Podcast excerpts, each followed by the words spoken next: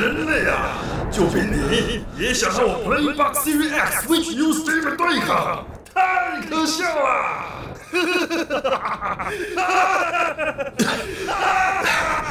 人类或许渺小又脆弱，但当我们团结在一起，就能创造无限的可能，而且还有最红值的配乐。宅道出游，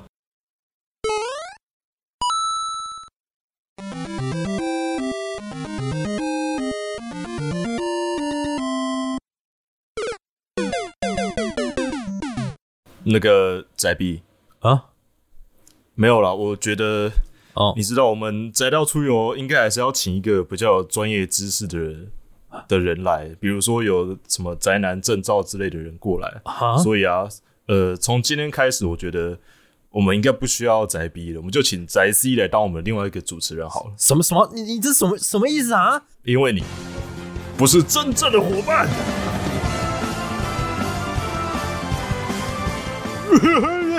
宅币不好意思啊，还是有我这种肥宅比较好啊。好恶呃，今天开始我就我宅西啊。好，我觉得大家直接不想听节目吧，直接关掉吧。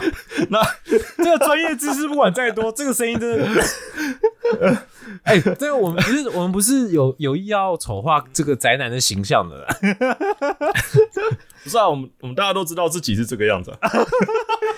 对不起啊，靠背 不是认真的，原谅我们，原谅我们。什么叫不是真正的伙伴？你要说清楚。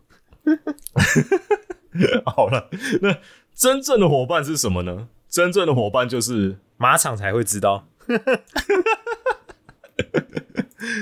哎，对，今天要讲的呢是传奇。严格来讲，其实是要讲破晓传奇，只是因为顺便，呃，编完破晓就会一直讲到马场，所以就顺便讲一下关于马场英雄这个人的故事。马场的传奇。哦，不是你对在，不是你在玩赛马娘的那个马场传奇 不是，不是，不是，哦，跟那个没什么关系，不是已经已经一堆那个弃养马主的游戏。哦，是游戏制作人马场啊。对，不过照惯例，我们今天讲主题之前要闲聊。哎，听说你最近突然又那个 又怎样？要不行了，对，最近电脑快坏了，我也不就是不知道发生什么事。为什么啊？你不是已经顶配了吗？就是顶配有顶配的困扰啊，哦，真的，没有啦，因为 CPU 太买太好了，然后嗯呃前阵子发现散热好像有点问题。哦，有散热的问题。对，因为我 CPU 我发现好像有过热警报之类的，我就有点担心。嗯，然后再加上最近那个跑网页也开始变得有点不正常嘛。哦，然后后来我就去看了一下 CPU 的温度啊，检测那些有的没的，然后发现哇，CPU 常驻温度当时已经快要到八十九十度，嘿，真的假的啊？可以快可以煎东西耶。对我就吓到了，然后我就打开电脑到那个 BIOS 那个主控台界面啦，然后呃我不知道扫毒有没有用，反正我扫了一下毒啦，然后怎么弄，然后都没有什么异状，然后我就呃好吧，然后最后我就决定把那个电脑的侧板拆开来，然后要把那个散热的那个一体式水冷，然后重新装一次。哦，你你已经用水冷了，但还是不够力吗？我就我就觉得可能是散热有问题，所以最后我就决定把那个水冷重新装。哦，也许散热膏坏了，或者是我不知道，因为当时其实我是请那个啊、厂商组装之后再送过来。是是是，这个因为我前阵子也说了嘛，我换了电脑嘛，那我也是就是要换电脑，然后请教宅之后才开始了解一台电脑的构成到底有哪一些东西哦，哪个要怎么买啊，哪一个哪个装起来才是一台完整的电脑。然后我那时候送来也是有点问题，就是我送来的时候，我的电脑因为我是请别人装好了，然后送来之后，我我一按那个开机键，就有一个不知道什么零件这样叮铃跳下来，因为我是看好可怕。因为我侧面是那个透明的壳嘛，然后可是我看得出来掉下来的东西是一个塑胶，看起来像是固定某个地方的东西，然后我就在想说，诶，啊这个这个，因为我也不会用，所以我也不敢就贸然拆开去干嘛干嘛，想说说不定没有什么关系吧，顶多只是某个某个部件不稳吧，我就这样想。然后可是我后来接到荧幕之后，我的电脑是亮了，但是荧幕就一直没有亮。然后我就想说，哎、到 到底是什么问题？然后我就看人家说哎、你有独显，你要那个 HDMI 什么线，你要插在独显上啊。然后我就看有啊，我插啦，怎么都还是没有，然后我就很绝望。反正搞了半天，他还是没有没有好。然后那边都那一天宅逼好像也在忙吧，我我传讯息他也没有读，然后我就啊，好吧，算了。我想说，大不了我明天直接送给别人看这样子。然后后来宅 B 才跟我，哎、宅 A 啊，sorry，对，在 后来宅 A 才跟我说，我想说哇，自己跟自己对话，好呗，我名字果然还是很容易搞混。后来他的宅就跟我说：“哎、你说明是运送过程中，因为他他跟我说那个应该是就是掉下来那个应该是显卡的固定的东西，有可能显卡就不稳了，这样子就没有插好，这样也是你剖图了，我才看到你那个东西 掉出来那个东西，对啊长得真的很像它。是啊啊！我本来是很担心我自己到底有没有能力重新把它装上去，但那个宅就说可以啦，这很简单，你自己试试看啦。然后我就后来试了之后，我真的超怕把它弄坏了，重新才好险哦，真真的装好之后就没事了。哦，真的很可怕。嗯，不过那个那个掉下来应该也不会影响才对，我的印象中。嗯然后后来我发现是，我不知道是不是这个问题，但是我 CPU 那个水冷风扇的散热膏嗯涂原本很涂了挺多的，哦，你说涂太厚了挺有点有点太多了。就、哦就我的就我自己的习惯了，因为我的习惯只要中间一小坨，但是那个有点大片。嗯我那时候看到想说，也许是这个问题。反正后来但也很奇怪，因为电脑我运作了几个月都没有问题，然后后来我把那个散热膏重新弄掉，然后重新再涂一次，然后装回去大概两次，然后去又打开来看，然后结果温度还是很高。哎呦，然后后来的后来是我去确定了我的 CPU 是不是有什么超频啊那些有没有设定，反正后来弄一弄才发现原来已经预设有在超频啊，有什么新的自动超频，那个我真的没听过。反正后来那些弄一弄，我才意识到哦，原来其实它温度就是这么高。你说它本身就是要这么燃就对了。没有，这要看 CPU 啦。而且我觉得是我水冷没那么强，但哦因为这个 CPU 是那个五九五零 X，知道的人嗯就知道了是顶阶 CPU，所以它需要很强的水冷才降得下来。通常来讲，但我哦应该是没有买到够好的水冷，但我已经买了三六零的水冷啊。反正呃。后来常我发现，就是平常的温度还是很正常，我就啊刷刷 key 就就这样吧。哦，是哦，你没有打算继续再升级水冷？呃，有点懒，而且 它平常温度也不会到这样的，就是我重新弄好之后哦，就还勉勉强强过得去。也还好啦。我我就网络上大家看起来同样一个 CPU 的的那个比较之下，其实好像这温度区间还可以接受啊。哦，因为我平常还是会回到五十六十，所以那还好。嗯，哇，顶配也是有顶配的苦恼啊。真的，那时候实在不应该疯了把 CPU 撑到顶。没办法，这就是一个男人的梦想嘛，就跟有些人想要买跑车一样，这个买、买一个顶配的电脑 是宅男的梦想啊。哪怕跑车在台湾不能不能跑，还是有人买啊。这变走车还是买了啊。走车是刮底盘车，对啊，马路这么烂的地方，买什么跑车？还不是买？真的对吗？就是拿来玩踩地雷，也要买个顶配的电脑。然后前阵子我还去玩了一个名不见经传，对我来说就一个名不见经传的游戏，叫 Sable Sable，S A B L E。嗯哼，我们之前有讲到我很喜欢 Outer Wild 嘛，其实我很喜欢探索类的游戏。然后那个时候我看到这一款，它是是一个像游牧民族的人，然后有个少年要完成他的成年礼，然后就展开了一个在沙漠的旅程的一个游戏，嗯，还挺有趣的。就游戏的美术风格很独特，我不知道怎么讲。哦，嗯，不会有一个女子一直在沙漠中回头吧？好可怕是吗？什么东西？什么？哦你什么沙 什么沙丘啊？不是沙丘啦，哎、搞不好是沙丘的影响，真讨厌。反正 那时候我就电波一弱就玩了这个，买下来然后就开始玩，稍微玩一下。嗯，哦，其实玩的过程有点痛苦，啊，真的哦、对，因为那个游戏它会，它是三十六十 FPS 都可以，但里面的人物呢，它的影格数都是大概十，哦，有点像在看幻灯片，就里面的角色移动是那种，就就是比如说左摆左摆不摆，右摆不摆，左摆右摆不摆，这样哦。就一一 K 一 K 的动作，可是画面很流畅，但里面的动作故意弄成一 K 一 K 那样，像幻灯片一样。哦，它的特色对，可是我玩起来的时候还是会有点，因为可能是因为那个的关系，让我觉得就是神智上很卡顿，就让我很痛苦，有那种有那种玩太久会有精神病的感觉，所以后来 玩到哦，因为游戏一开始主角反正就是完成成年礼，然后拿到自己的一个那个沙漠飞艇，然后我就玩到那边就暂停，就说哦，先缓缓好了。我第一次注意到游戏有除了三 D 晕之外的其他的晕法。真的哎，我最近因为就还在玩 Outer Wild 嘛，然后也是因为它里面有很多那种重力啊、太空的那种设定，喂，真的是会晕诶、那个画面。电脑变流畅了之后，整个就晕起来了。然后最近那个应该是大陆人还香港人开发的一个音乐节奏游戏 Mustache，然后它也有新的合作。啊这个节奏游戏比较小众，但它合作的范畴挺广的。它有跟 Groove Coaster 合作，嗯哼，这一次，然后它还有跟东方合作，哦所以很难得啊。我看到跟东方合作的时候挺傻眼的。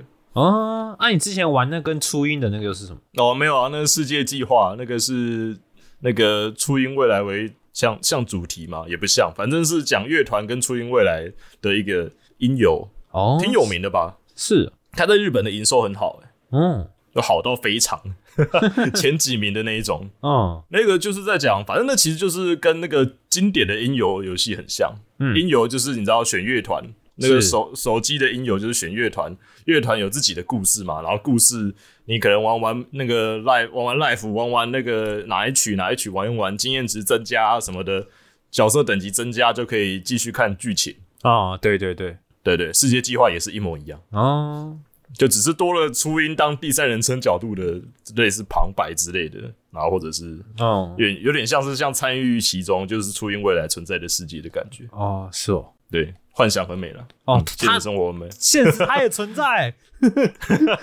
初音是存在的存在的，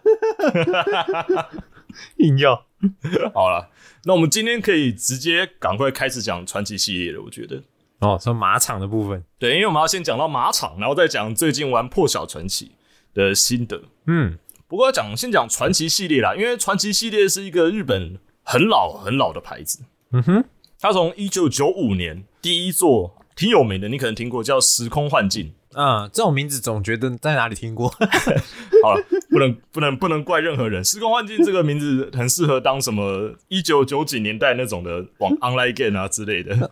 时空幻境 online，时空圈圈 online，幻幻圈圈 online，幻圈幻境圈圈 online，真的随便代换。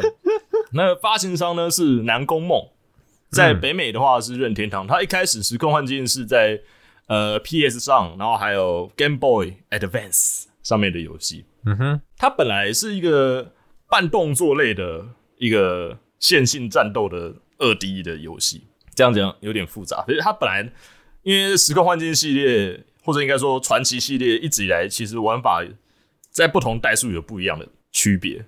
嗯哼，有的代数的时候它会是回合制，然后有的时候呢它是半回合制，哦，然后有的时候它是动作。就跟 FF 不同代也操作不太一样那样的感觉，对对对，很像那种感觉。嗯，呃，我自己有玩的，我确定自己有玩的呢，就是热情，然后还有破晓传奇这两个。哦，有你之前说热情传奇，听起来像那个卡卡西会看的某一种某 某一本这样，亲热天堂之类的，哎、我也不知道为什么那一代就是这么的刚好叫热情、欸，因为因为我讲了，像之前之前叫做像命运传奇、嗯，永恒传奇啊，哦还有像呃，我记得交响曲传奇，听起来还很正常。啊，然后还有像暴风传奇啊、纯真传奇，其实听起来也很正常，就纯不知道为什么。纯。真就略怪了，然后就不知道为什么，就是在很重要的这个，所以说第十五座，忘记当时几周年的一个重要作品，就是直接跳出来《热情传奇》（Tales 哦。of Zestria），在 PS 三、PS Four 上都有这个游戏。，so 卡是有多热情，我并没有买热情传奇，我是在 PS Plus 会员送的时候，就是拿到热情传奇的。就是那你到到一个村庄，对不对？然后那里面人，嗯哎，假爸爸，哎，这个这个你吃啊，哎，这个酒要喝啊，要干完啊，这样 热情传奇 台湾四合院传奇嘛，就是这么热情啊。热情传奇。说真的，剧情挺不热情的。我并没有把热情传奇玩完，我就玩到一半，那个时候我就没有再玩了。嗯，呃呃，可能是因为它是免费的吗？我不确定。有时候人就是不珍惜免费拿到的东西。嗯，那传奇系列每一代的故事也可以跟 FF 一样，就是可以说是分开来看，就是世界观挺独立的。哦，是，有时候会有几代的，就是世界观会有连贯，但可能就延续不过两三代，或者是在哪一代变成彩蛋了之类的。哦哦哦，那热情传奇是在讲一个主角叫做 Sray，叫史雷。嗯，他是一个在一个和平的、很很可爱、很美丽的山丘上的一个村庄长大的一个男孩。那他可以说是广义 广义上的一般人类，然后他跟那个世界里面的一个天族在那里生活。嗯，在热情传奇的世界观里面，有人类跟天族。那人类是看不到天族的，嗯，就是不管天族做什么，就哪怕那边有天族的建筑物啊那些，但你不会看到天族人在哪里，有点像鬼啦，看到鬼在那里。然后，然后我们的史雷呢，他是少数的、极少数的天选之人，他可以天，他是人类，但他天生看得到天族，哦，所以呢，他就一个人在那里跟所有的天族一起生活。手有阴阳眼，不是剑子。对他，他没有，他不是剑子，他不会假装看，他不会假装看不到，他假装看不到就活不下去。反正呢，我们的史雷呢，因为热情传奇的，反正反正传奇系列都这样，反正主角呢，在这一代又相当的王道。我们的主角是一个相当善良、温柔、率直、正义的一个男人，爽，一个少年。嗯嗯，然后呢，他很喜欢探索未知的遗迹，嗯，这哦，非常适合当主角。那他呢，善良的他呢，就与他的好伙伴米克里欧，一个基友，一个天族少年，跟他一起展开旅程啊。然后，尤其在旅程的一开始呢，还遇到了来自人类王都的一个公主，叫艾丽莎。啊，公主一定要一起旅行的嘛，这样才够王道。对啊，公主就在一起旅行嘛，毕竟公主是我们真正的 她 啊，对不起，好想笑。然后呢，反正呢，整个旅程就这样开始，就是史雷、米克里欧跟艾丽莎离开天主的村庄开始。那史雷呢，呃，反正有剧情就这样啊，天生注定的要、呃、拯跟世界一起合作啊，合作。然后他是什么传说中的导师？那身为导师呢，就可以引领世界走向未来之类的，有的没有的那种设定。哎，很久以前玩的，我也我也快没印象。那史雷呢，反正他就展开旅程，然后跟米克里欧还有艾丽莎中间会遇到越来越多的其他的伙伴。那个伙伴呢，几乎全都是天族，因为史雷他本人有一个类似超能力嘛，可以叫做神医化，他可以跟天族呃合而为一，呃。融合哦，融合，它可以融合。嗯哼，史雷呢可以无限制的跟天族进行融合，然后融合之后呢，就会获得跟那个天族相对应的属性能力。哦，嗯，像他的基友是水属性，那他就会变成可以使用水属性的一个姿态，有点像假面骑士变身，就连衣服啊，还有武器那些都会变换。所以是两个人变成一个人这样。对，哦，真正意义上的合体了。对对对，而且里面就是还要天族什么喊真名啊、签约才可以变成伙伴，而且只有像史雷那样有高灵感力、灵应力的一个人类，又就是那种人才可以成为就是神医化的对象。哦，很可惜的是，我们的艾丽莎小姐，她我们的王女呢，她本身不仅看不到天族，也听不到，而且他也是可以说没有灵应力的一个普通人类。哇，那他这个冒险过程不就只看得到死雷一个人吗？对啊，而且他要跟天族讲话的时候，还要就是透过死雷，然后来来讲话。然后到后来，好像我记得他是勉强听得到天族的声音，但还是看不到人。嗯，很有趣，因为《热情传奇》讲的是人类跟天族要怎么在未来的世界共存的一个有点像种族探讨概念的一个整个游戏，就包含在里面。哦，但是呢，《热情传奇》同时也是传奇系列里面的黑历史，哇，做烂了吗？因为游戏剧情中呢出现了一个所谓的真正的伙伴的事件，而这个事件呢也纠缠了马场英雄的一生。我你救我啊！不是你啊，滚开啊！总而言之，呃，在游戏的中可以说中段吧，在前段的时候呢，我们的王女艾丽莎会为了处理国政而回到国内，而离队就离开主角的队伍。然后呢，到了游戏中段之后呢，主角会遇到另外一名女子，叫做罗杰，罗杰，跟打牌那个不是打牌那个。然后呢，这个女的她本身是一位，反正她在前面剧情中是暗杀集团的人物啦，然后她是一个暗杀者。哦哦然后在游戏中段呢，在这个毫无交代也没有任何背景原因之下呢，这个普通的罗杰呢，他突然被发现了有跟史雷一样强大的灵印力。哦，哦哟，也是天选之人，对，然后他莫名的也是天选之人，然后他就变成了女主角，然后 被 NTR 了，然后呢，反正呢，他就在后来取代了女主角的地位，然后跟史雷两个人就是一个人带一个天族，然后游戏战斗方式就这样定了下来。老实说，那个时候应该很多人都很不安，因为这到底代表什么呢？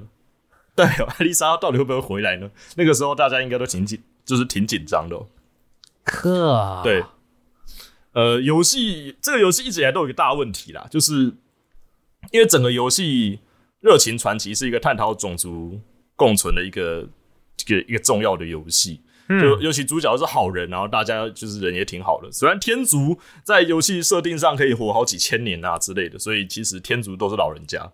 嗯哼，不过呢，大家还是很像天真无邪的，就是呃伙伴之间那样对话。因为传奇系列一直以来，呃，就我所知，伙伴都是挺挺互相 cover 的。但是在热情传奇中呢，呃，就在艾丽莎，就在就在罗杰要不要入队前的有一段对话，就是当时让整个传奇系列粉丝呢眉头皱了起来。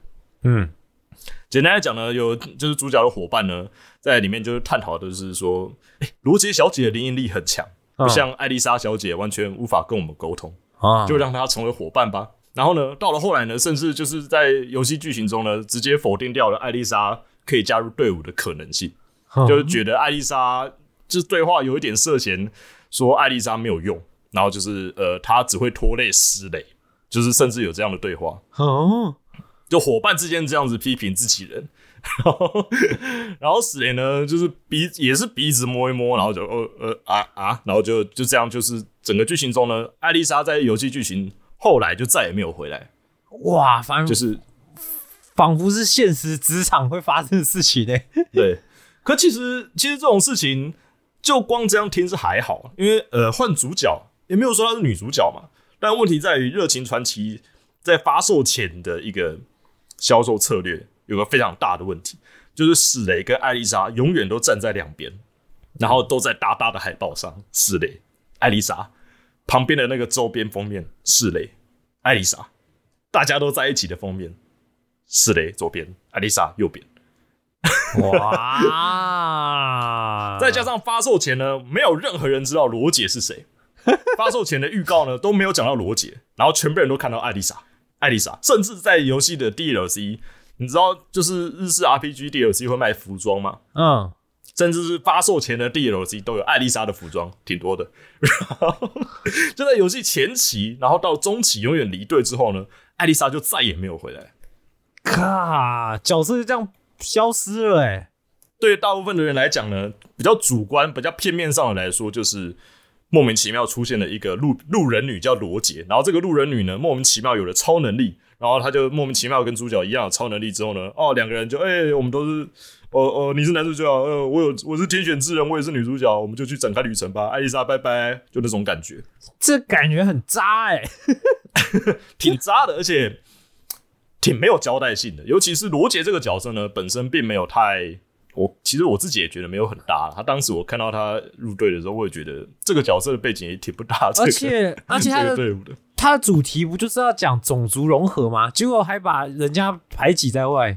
对，这明明是一个种族融合的议题。老实说，大家应该会想看的，反而是艾丽莎怎么克服就是种族之间的隔阂。普通人类这样，难得有一个正常的人类在队伍里面，却把他赶走。对，就不是一群一群白人里面那个黑人就一定得先死，不是这样的。对啊，这好像就是一群队伍里面有个黑人，然后然后来了一个跟有黑人一样技能的，可能还比他好一点的白人，就呃黑人你可以滚了，我们要去拯救黑人与白人的议题的这样那种感觉。反正整个游戏就因为这样，在当时呢，就是亚马逊的评分啊等等的，就是直接掉下去，直玩家的评分就掉到非常非常多。亚马逊当时好像直接掉到一点五，还一还两颗星。哇，这个这种剧情设计感觉真的很差哎、上次听到这么差的是《钢弹系的 Destiny 》，但这并不是结束、呃，在游戏后来呢，有多了一个 DLC，你可以玩到艾丽莎，你可以买 DLC 来把我们的王女小姐叫回来，可以玩到呃 NG Plus，也就是破台后的另外一段故事，哦就是史雷因为某些原因离开队伍，然后变成了罗杰和艾丽莎的的的的呃外传，哈可以这样讲，就是你只要花一千三百日元就可以再把艾丽莎叫回来。虽然在这一千三百日元的剧情里面，呃，主角终究是罗杰就是了啦，艾丽莎也不怎么重要，而且 BOSS 也不怎么重要，好 整个怪、外传也没有任何意义。说真的，就是外传的故事其实也挺不重要的。好怪哦。然后，当然我自己觉得也是游戏里面的主角死雷的问题也很多啦，就我自己个人看法。哦因为死雷在剧情里面表现的就是好人，他是啊他妈的他妈的完美的好人，你知道吗？就变烂好人了。他是烂好人哦，而且是不管怎样都会就是 yes man，啊，我懂。我告诉你，这种人的问题是什么？因为他不懂得拒绝，所以他以为他没有伤害任何人，反而谁都伤害了。对，反而在剧情里面，因为他这个个性呢，也会让一些玩家就是难以，我相信应该也有人跟我一样吧，就是难以明白史雷的心态哦。虽然我没有玩后面的剧情，但甚至到后面，史雷甚至牺牲了自己，然后拯救了世界，作为游戏的结局，类似这样的概念。我就问呐、马场是不是来恶心人的？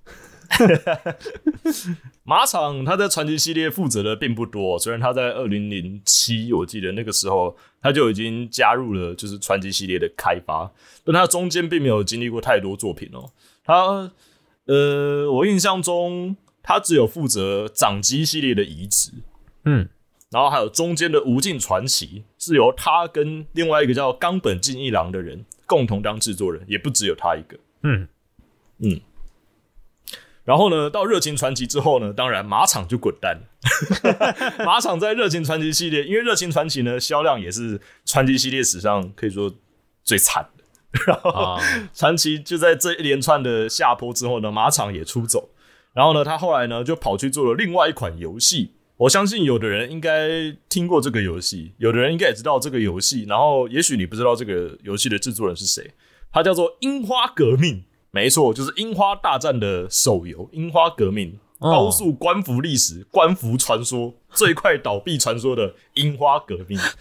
现在《樱花革命》已经倒闭了，它在开服没几个月的时间就倒了，是一个斥资好几，那时候说几十亿、几百亿吗？而且也是大家很期待的作品。但当时呢，有的人看到了制作人的时候呢，心都凉了百分之九十五，因为制作人是马场英雄。英雄啊！真的很可怕哦。然后他在当时啊，对，对对对对，就是史克威尔，他后来到了史克威尔去了，然后做了史樱花革命。嗯，然后之后呢，他又在二零一九年从史克威尔离职，到目前呢，我也不想去查他现在在哪里，反正我不想再看到他的名字了。他是专门搞搞烂游戏的吗？他可以说是，也许是挡箭牌嘛，我也不确定。当时热情传奇真的出了太多问题，甚至连声优拿出来当挡箭牌。就连罗杰的声优都站出来说，跟大家说对不起，就是莫名其妙的一个操作，就是，唉，难以理解，哦难以理解。然后热情传奇呢，就这样，呃，成为了传奇系列的黑历史。那传奇系列的下一座叫做飞叶传奇。那当时飞叶传奇出来的时候呢，其实大家都某方面来讲挺关注的，因为 因为飞跃传奇是在热情传奇之后嘛，那它到底会不会卖得好呢？嗯哼，当然，第一周一定不会卖多好，但其实飞跃传奇相当受到好评。那当时呢，热情传奇甚至在后来这一年还两年后有还有出热情传奇的动画，然后听说动画也改编的还挺不错的，就是动画的主角女主角就是艾丽莎的样子。哦我不知道有没有人看过，我是没有去看的。对，那嗯当时呢，热情传奇的销量呢，在传奇系列里面应该算第三还第四名吧。如果把飞叶算进，如果把破晓算进来的话，它应该会到第四名去。那它销量当时到后来到今年只有六十万份，听起来很多，但是你要想想，传奇系列的高高水准的销量在哦六十万是北美的，那在不同地区，像光就日本，当时的命运啊、幻想啊，都一百六、一百三，永恒有一百二，就是其实传奇系列破在日本破一百哦，就在日本破一百也是很轻松的数字，就是只要这一座是广受好评的一代的话。那当时热情传奇在大量的宣传推销之下呢，销量之差 真的是不在话下。啊，然后到这一次的新作《破晓传奇》的时候呢，这一次的破晓他们的宣传事前宣传做的之大力，就是你可能不知道都看过那个《破晓传奇》的两位主角，《破晓传奇》的主角呢叫奥尔芬，女主角叫西农。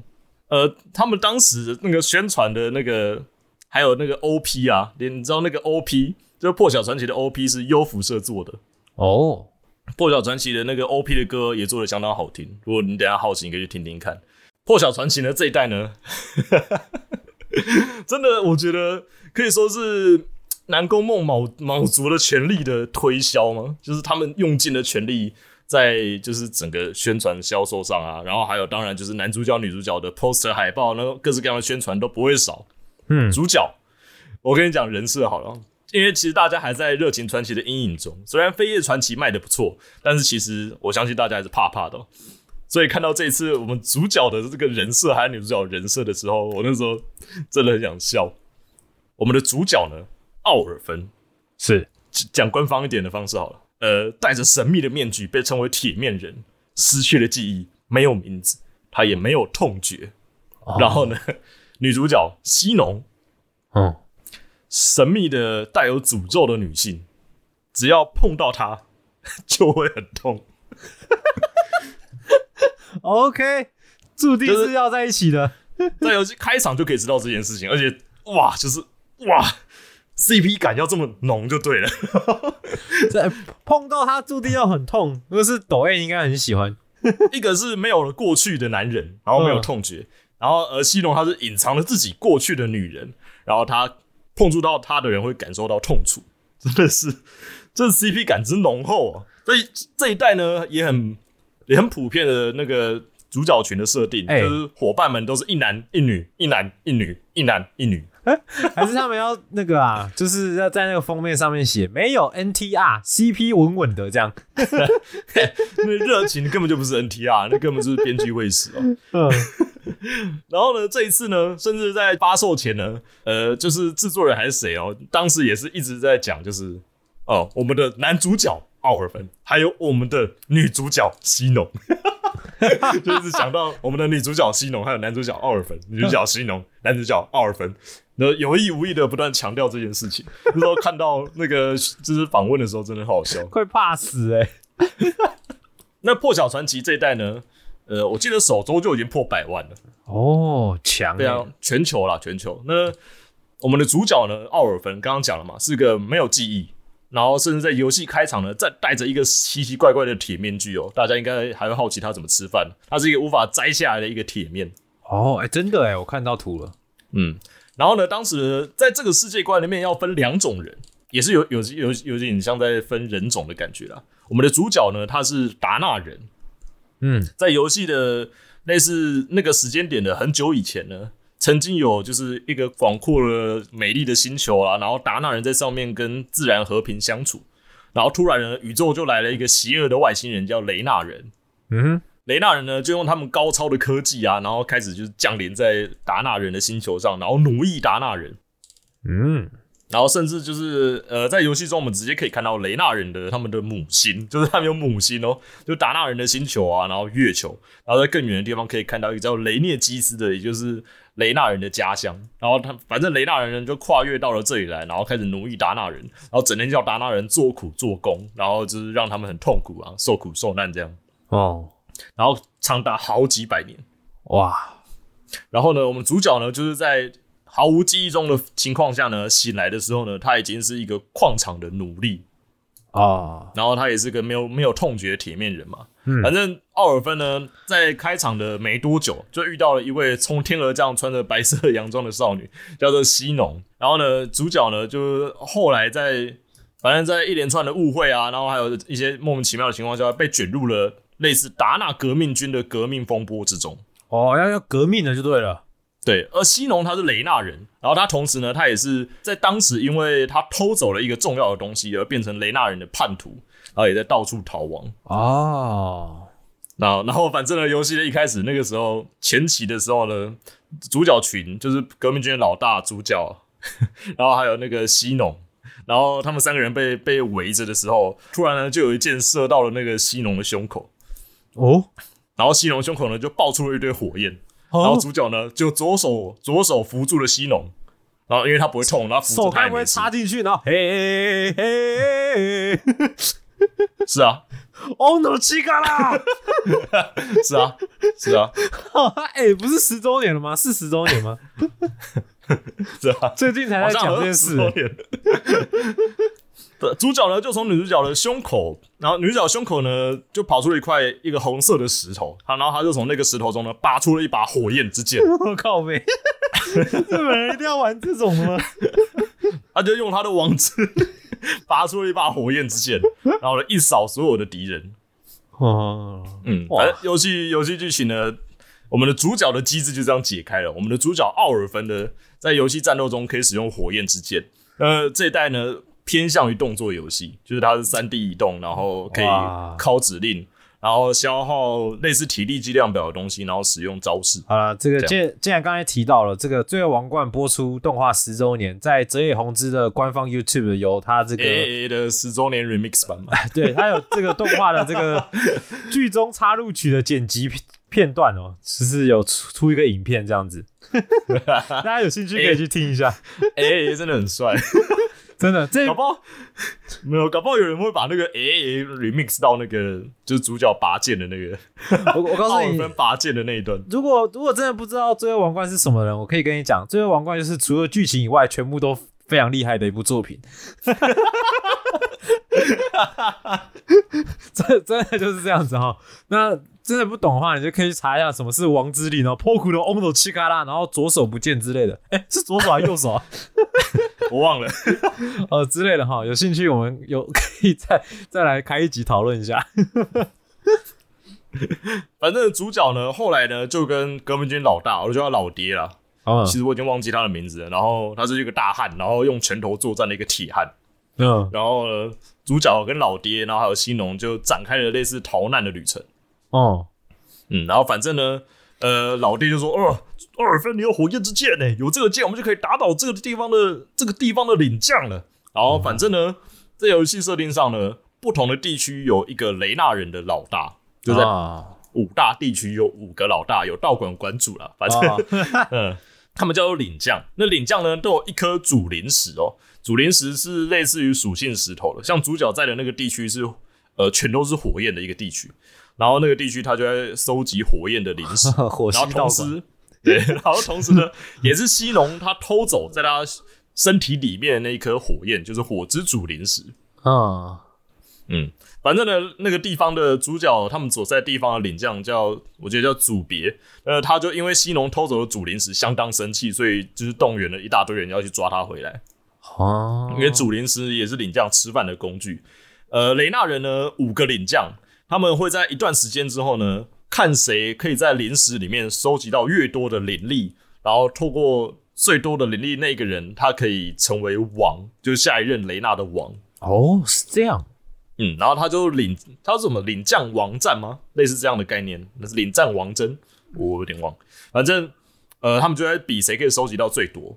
因为在游戏里面呢，我们主角他们在矿场就一直很受苦受难在采矿，然后我们也会在过程中了解到，其实他们采的矿一点意义都没有，啊就他们也不是在采资源，什么因为雷纳人的科技太好了。就是如果你仔细想想的话，雷纳人科技是可以从宇宙飞下来的，他们干嘛靠人力来采矿啊？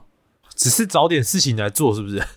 是，他们就是让达纳人找事情来做，因为呢，他们在达纳人的身体里会镶嵌类似灵石，就是所谓的相识人哦，他们会在他们体内镶嵌灵石，在他们受苦受难或者是用尽全力生存的时候呢，临时的灵力会被收集到当地领将的主灵石之中。啊，也是也是在收集那个灵力就对了。对，有点像在收集他们身上的炸炸他们身上的生命力的感觉。哦，所以他们要用这这个方式，然后来高速的收，就是努力收集灵力，所以让达纳人受苦受难是类似于必要的。哦，人体发电机。对，然后主角呢就希望要打破这个高墙，然后打倒他，要驱逐这些那个雷纳人哦。然后他后来呢就跟随着这个革命军老爹的指引之下呢，就是开始一路打算要打倒各式各样的不同地区的领将。哦，嗯，而且老爹呢，在游戏剧情的一开始呢，真的让我觉得哇，死相很浓。对，老爹很帅哦，他用拳头作战，然后呃。游戏前期，因为主角没有过去嘛，他前期一直不断告诉他自己的价值观，然后告诉主角要有自己的价值观，就很正面，跟阿尼基跟那个跟某某突破的阿尼基一模一样，就是说你要相信你自己，然后什么什么，这不是你的，这不是别人决定你是谁，你要自己决定你是谁。你的钻头是突破天际的钻头，对对，什么你不能盲从我的正义，不然你也是奴隶。然后你要。你要想出自己的正义才行，怎么有的没有的？哇，大哥好帅啊！你什么时候会死掉啊？就是过程中为什么就是有这种想法？大哥没有输。然后反正呢，他们后来到了打倒了领将，到了第二个国家呢，我的老爹突然就在一个少年的面前呢，就是放下了作战的姿态。他们当时被敌人包围，可是老爹呢看到了一个少年的时候呢，他突然放弃了挣扎，然后叫主角们赶快逃走。什么？对，然后反正呢，他在当时第二个地区叫做卡拉格利亚的时候，他就遇到了洛，也就是老爹的儿子。哦，原来是儿子啊。嗯，当时我已经百分之百确定他会死了，因为 因为甚至就是主角从第一区走到第二区的过程中，他还要讲到，甚至开始讲起了关于自己已经死去的老婆的故事。革命军的老大开始讲自己死去的老婆，就是哇，死相。就是死造型亮到不行，然后当然我们老爹的确在第二个地区就死掉了，而且还是因为自己的儿子的那个废物就是洛的关系而死在那里啊。反正洛呢，因为不就是很很日式的剧情，他不能接受老爹当时抛下的母亲，然后整天搞革命军的事情，所以后来他决定投靠雷纳人啊。当雷纳的走狗，然后后来发现雷纳人也在骗他，可恶！你们都在骗我。我觉得他就后来这个巨人的味道都飘出来了，是怎么回事？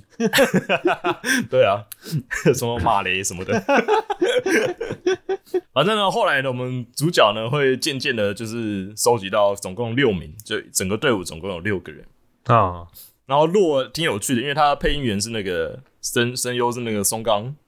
哦，是哦，所以大家看到他都会想要先爆气流斩，就是，反正主角在这代的战斗，因为他是动作，这代是完全偏动作战斗的那种感觉。虽然他也可以选回合制，但其实破晓这代，我个人认为比较算动作游戏。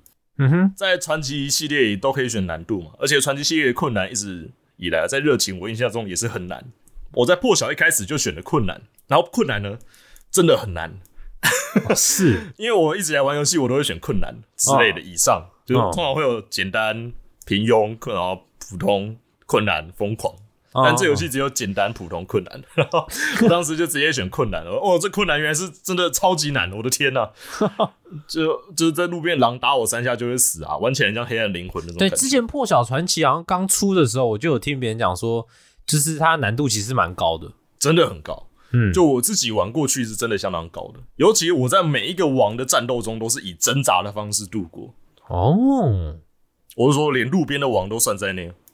是哦，而且当时我在玩的时候呢，我在第一章节，也就是第一个主角的地区组别，在我打完第一个大王组别之前，打完他之前呢，我的手把的闪避都是坏掉的。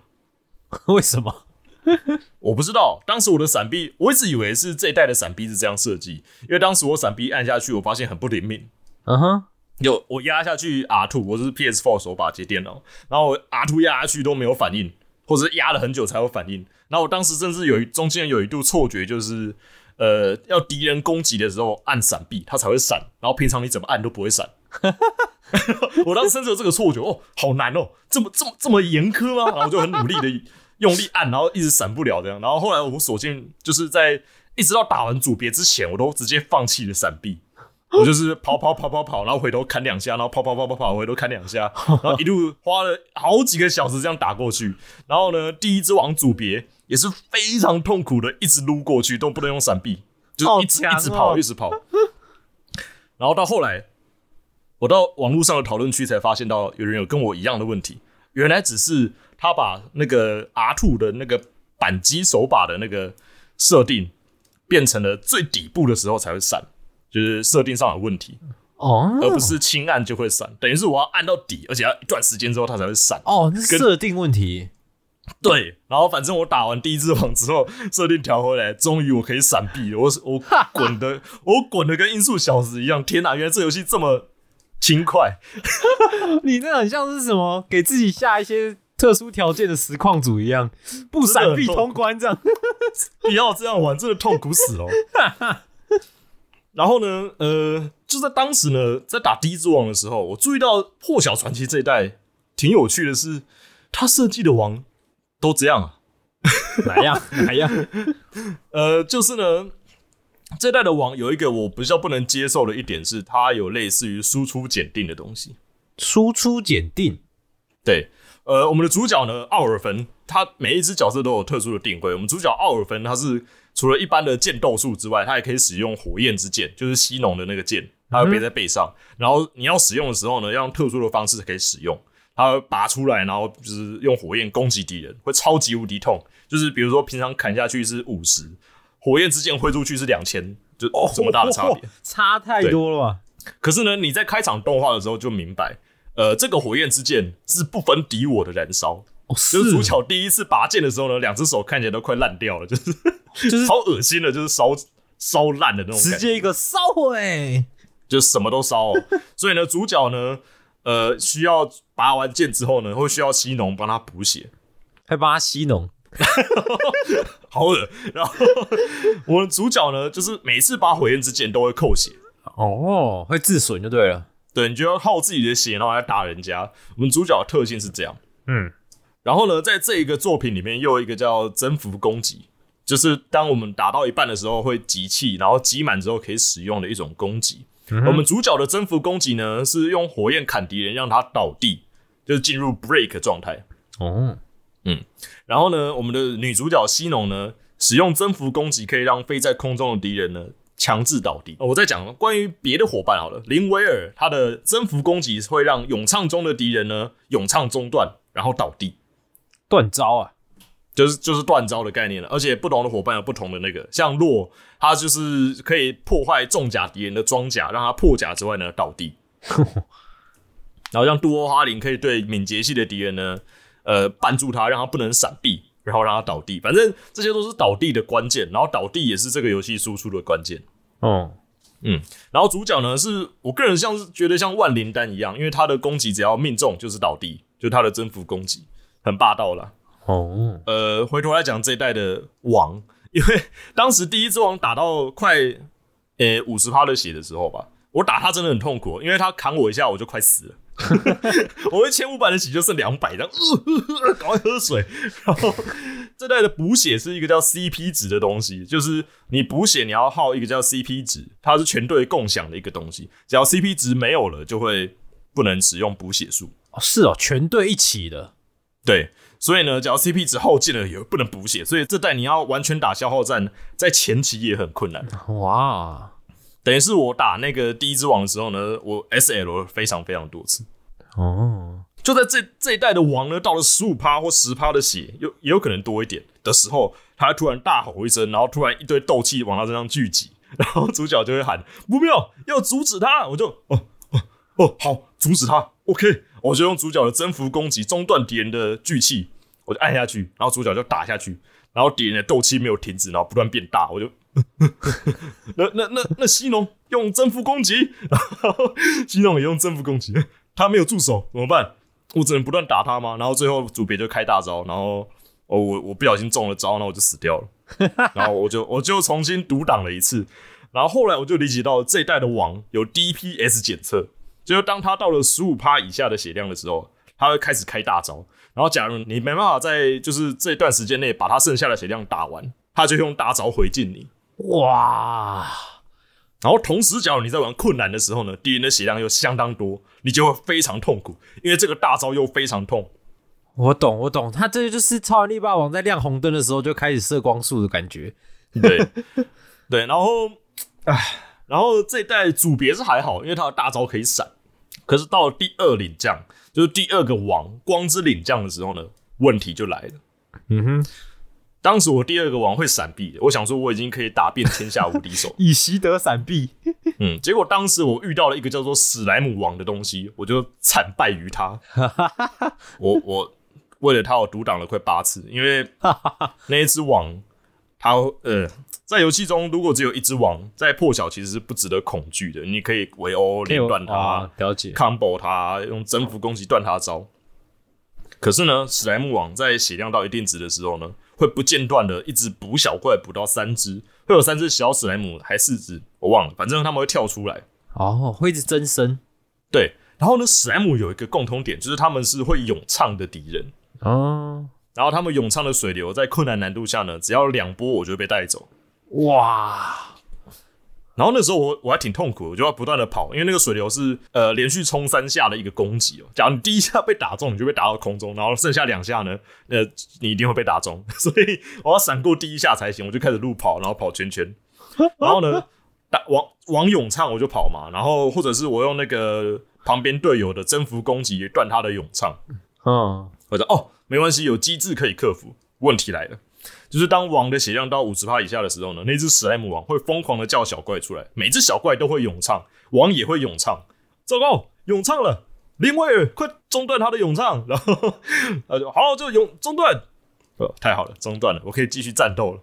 然后之后，我又看到敌人的咏唱条开始出现，我就对，等下你又咏唱了，不要不要再咏唱了，我没有征服攻击了。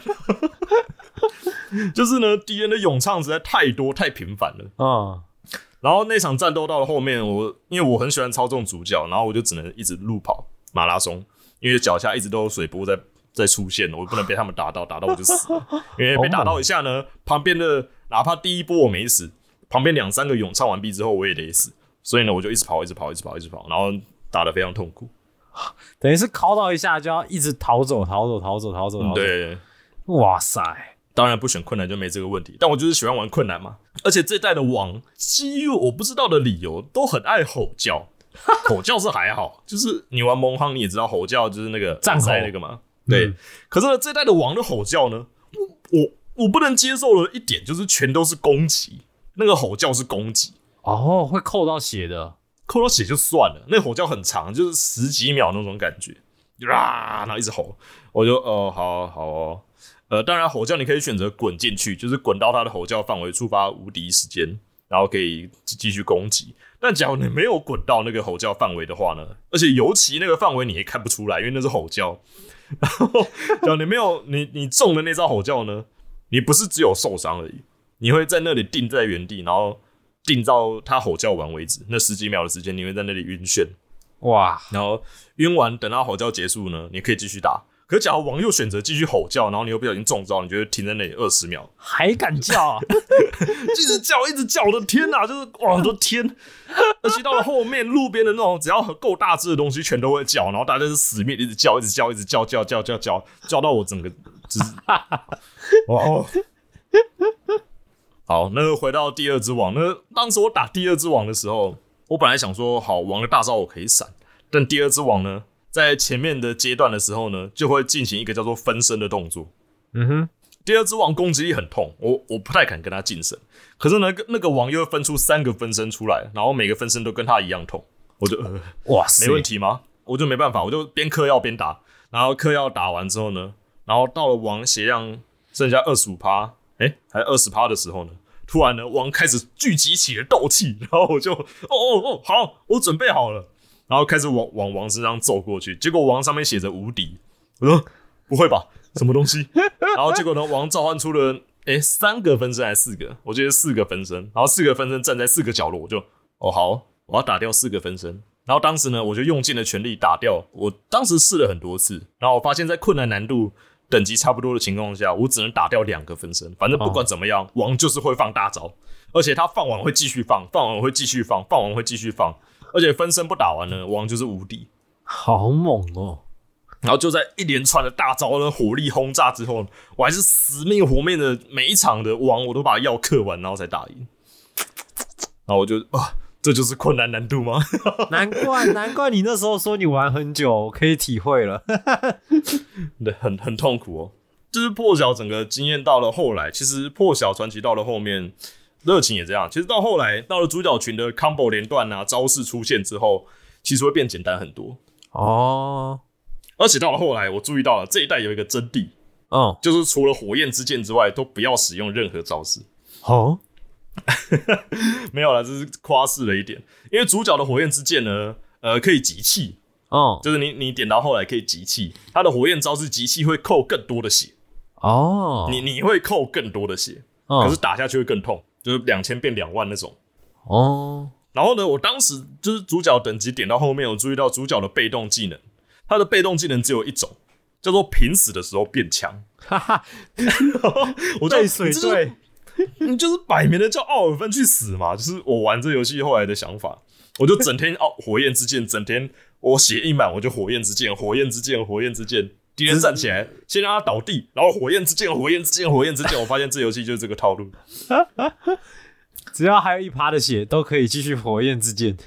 对，然后当时我后来就火焰到后来我打哎、到后来第五只领将，就是打终于打到第五个领将的时候，然后第五个领将后来我就整场我就跟他你追我跑，我完全没有正面对决的意思，整场卑鄙到尾，就是我后退，然后等补血，血满了。让王用征服攻击让王倒地，火焰之剑，火焰之剑，然后赶快跑，然后继续跑。都是这种战法。到了后来就变成这种很可笑的一贯的战法。那整个游戏其实剧情我觉得挺有趣的，我到现在还没破完，有点长。呃，因为主角呢，他本身是帮达纳人从雷纳人的手中解放嘛，哦，然后目标要打倒五名雷纳的领将，然后打倒完他们，收集全部的零食，然后帮助西农解除他的什么诅咒啊。我想说，呃，这整个应该就结束了。可是我越越是打到后面，越是发现整个剧情都没有结束的感觉。哦，我觉得背后一定有阴谋的吧，没有那么就雷纳人这个领战领就是领战王真，就是也没有交代到底要干嘛，然后选王也没有交代要干嘛。然后呢，就在我打完就是准备要打第五个最后一个领将，我就注意到奇怪，我已经要打第五个人，为什么什么都没有交代啊？就是一点剧情也没什么交代，我只是一昧的在解放达纳人免受于痛苦之中，是这样而已。嗯哼，对，然后结果后来我很卑鄙的打完最后一个就是第五个王的时候呢，结果主角呢在打完第四个王的那段时间，主角呢他身上的面具就完全碎掉了，在游戏过程中会随着游戏进度，主角的面具就是会碎渐渐的破碎开来，是然后主角呢就在打完第四个王的时候呢。中间跟第五个王进行一段 CG 交手的时候，主角的面具就碎开来，然后恢复了全部的记忆。啊哦，然后呢，反正我后来才意识到，哦，什么？反正主角呢，他说他是曾经是王的人选之一，啊，然后呢，他身上的力量呢，是一个被称作 王之力的东西。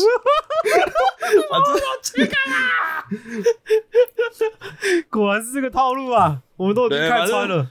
反正呢，主角身上的力量是王之力，然后同时第五个领将身上的力量也是王之力。哈哈哈哈但是呢，领战王真是为了选出王而做出来的选拔，也就是说，现在有两个王在这个领战王争之中，简直是莫名其妙的一件事情。嗯，所以呢，也就什么都没有交代，然后跑出了神秘的，呃，神秘的像尼尔那样的，反正红衣小女孩啊，然后整个整个剧情观，就在我打完第五个王的时候呢，我才注意到整个游戏才刚进行了一半而已。哦，后面还有一大段的剧情要等着你玩就对了。对，因为我在打完那个第五只王之后呢，就开始播了，我以为是 ED，然后可是看看两秒我才注意到，等一下，这是第二季的 OP，是 OP two 啊，然后开始播起了 OP two，就 Oh no，那 OP two 中的敌人呢都没有看过，我就 Oh no，我打了一半了，我才打一半，对，然后后来我就只好继续继续我的破晓传奇。哇，后面可想而知一定会更难吧？对啊，而且其实游戏剧情中的整个剧情感，其实我在破的时候还挺满意的嘛，哦应该这样讲，因为呃剧情长是一点啦，我还挺爱像这种慢慢慢熟长型的剧情的。嗯，就是慢慢来，一步一脚印这样子。对，虽然我觉得破晓应该没什么呃很令我惊讶的剧，就是真相之类的的，安排，毕竟都 ono 七卡啦，都欧那种鸡嘎啦了，然后那个诅咒都出来了，看起来是要打个什么人外的东西之类的。对，不过这代破晓玩起来真的，呃，不管是就战斗玩起来很好玩，就除了就是画面很花以外，就是其实我玩起来都还挺享受的。嗯，其实还是很棒就对了。嗯，缺点就只有每个王在残血的时候狂放 DPS，然后只要够大只的都会一直叫，一直叫，一直叫，一直叫，然后呃，越到了越后面的敌人，每一只就是越来越会霸体，所以你也越来越只能一刀脱离，然后就越来越倾向于火焰之剑，然后跑走，火焰之剑跑走之外，没有什么其他的问题。就变成一个主 主流战法了。我好像讲了一大堆的问题，对，哇，这样这样讲下来，其实买这款游戏感觉好像可以玩的东西真的很多诶，还蛮超值的。嗯，对，我觉得以剧情长度来讲还挺超值的，而且游戏战斗的音乐也超级好听的。假如没听过的人可以去听一下，就是查破晓战斗 BGM，、哦哇，好赞！我第一次听到的时候头一直甩，尤其我觉得一个 IP 哦，就像比如说我们讲啊 FF 啊，跟这次讲的传奇，可以流传这么久，一定是有它这个过于常人之处。即便它中间差点被搞烂了，它也还是可以继续屹立不摇，呃一定是有它的优点在。尤其是这一代又没有所谓的真知伙伴，没有真正的伙伴哦，大家都是伙伴。对对对，大家都是伙伴，好不好？不能因为那个就是皮肤颜色，或是 或是什么，就就就开始排挤别人哦。这个我们只讲求，现在很讲求这个政治正确 的的年代哦。对对对，大家还是就是要同理心一点哦。不管是哪一种种族，我们都可以和乐和乐相融的。就算是个日 V，也可以一直讲台语的，大家都是一个。什么啦？硬要扯到龙龙鼠，哎，这就是一个这么多元的时代。但是哦，我还是要奉劝各位哦，那个不是每个人都可以把手插到少女的胸前，然后就有王之力拿出武器的，千万不要轻易尝试。女中剑到现在还不会退流行。制作人真的这样看下来，真的分很多种啊！你看，像马场这种男人也是游戏制作人，然后我们上次讲的大乱斗之父樱樱井正博 樱井正博他也是制作人，是啦，我觉得都这样啊。这种创作者总总是有时候会有这种状况出现，就像我们的钢钢铁魔里 钢妈 也是有做出像铁血孤儿那样的剧情，但他也是有很多很神的时候啊。像小岛秀夫也是啊。我们嗯小岛秀夫被自己公司赶走，但自己出来做也是做的风生水起。说不定哪天我们会看到马场自己出来做，说不定，对啊，不过然后做一个马场传奇什么的。马场英雄传。哦，卖啦，已经有离之轨迹了。对啊，但是我们都还是很期待啊，就是像这种创作者，不管是在创作游戏啊，或是这种原创的动画，或是制作团队等等的，都希望他们就是会创造出更多更好的作品，然后就让我们这些宅宅们能好好的享受，或者是被恶心到。真的。其实说真的，不管是哪一款啦，做的再烂，有时候老 IP 还是会希望他继续出续作，不然怎么每次 remake 大家都玩的这么开心？哎、真的，我告诉你，我们上一次介绍新番的时候，不是嘲笑了一下数码宝贝吗？结果评价很好，现在出了两集，评价很好。呃这个对对对，这种话都不要说的太早，有时候玩过看过你才知道。那我们就是有有机会下一集或者下下集，我们也可以再来聊聊之后我看了新番的一些心得。看来我该放下成见了。我们走，加步骤，好，我是仔仔，嗯，下集再见。冲啊，加步兽！不要脱衣服啊，加布兽。不要脱衣服，靠边。